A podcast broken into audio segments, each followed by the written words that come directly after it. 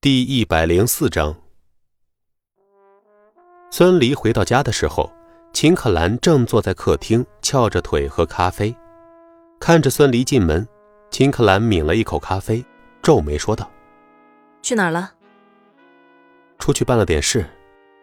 以后下班直接回家，别在外面鬼混。”听着秦可兰的话，孙离就气不打一处来。怎么说？昨天晚上刚救了他。没有丝毫感激也就算了，竟然还是这副嫌弃的模样。孙离生气的说道：“现在还没到八点吧？”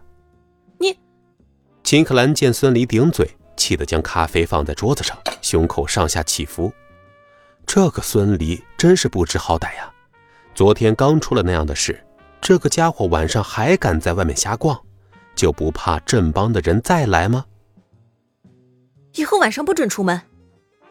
秦可兰怒道：“对于秦可兰私自更改条款的霸权行为，孙离心中不忿，耸了耸肩膀说：‘随便。’孙离云淡风轻的模样让秦可兰更加生气，攥着咖啡杯的手在陶瓷杯上发出吱吱的声音。对此，孙离只当是没有看到。秦可兰重重的呼出一口气，说道。你见没见到我妹妹？没有。这么说，是她一个人出去的了。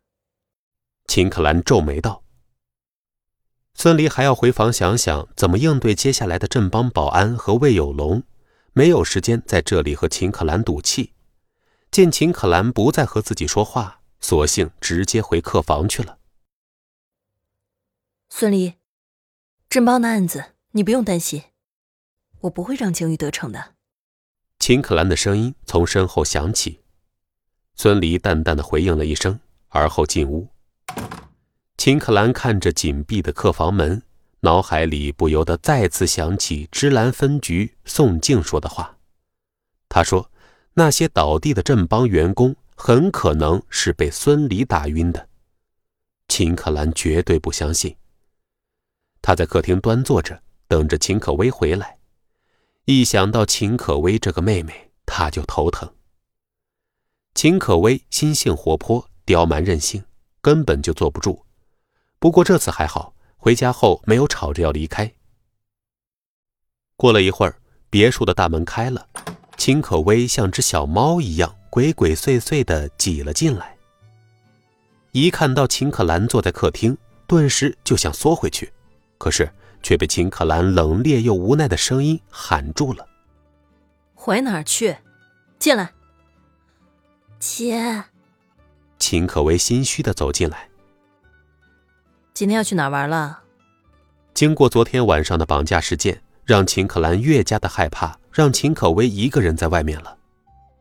没去哪儿呀，就是和小萌在一起。撒谎！你是我妹妹。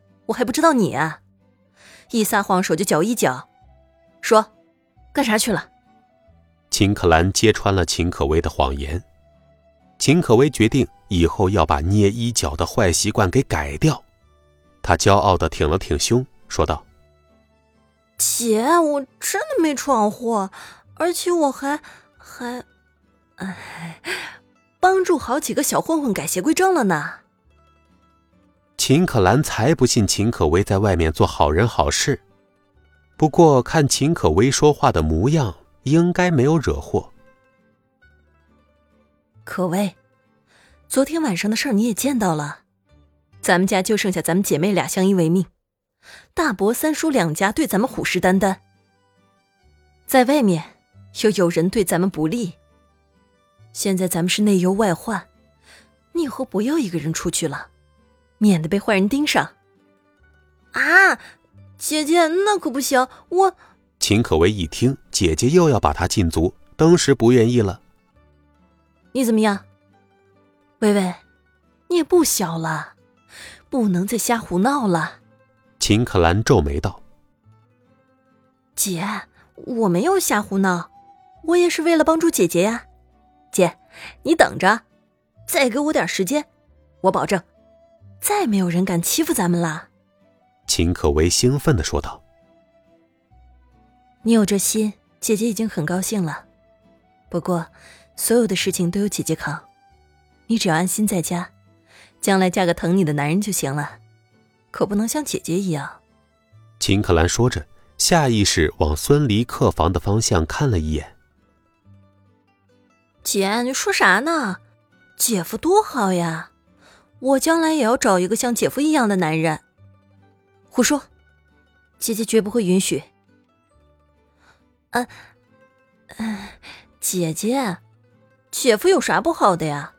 昨天晚上要不是姐夫，昨晚上怎么了？啊，没，没什么。姐，没什么事儿的话，我去找姐夫去了。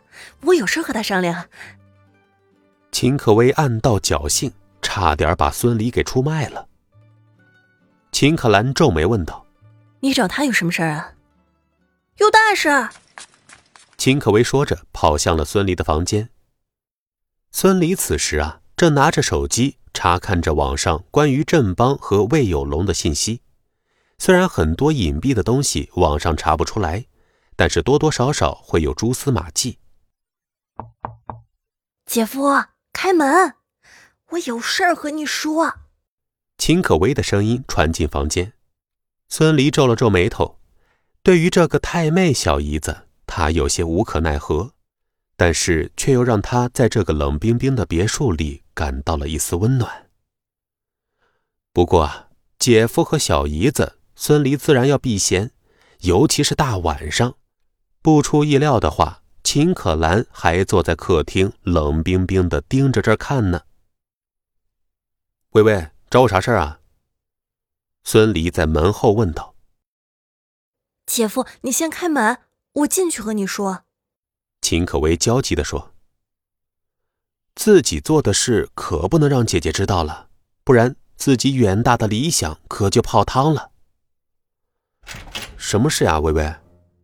孙离开门后，就看到秦可薇正一脸焦急的站在门外。进去再说。秦可薇挤进了房间。哎，薇薇你。孙离无奈的看向秦可兰，只见秦可兰目光如电，冷冰冰的，似乎要杀了他一般。孙离识相的将房间门敞开，冲着秦可兰讪笑了一下，而后看向秦可薇说道：“薇薇，有啥事你快说。”我要睡觉了。本集播讲完毕，感谢您的收听。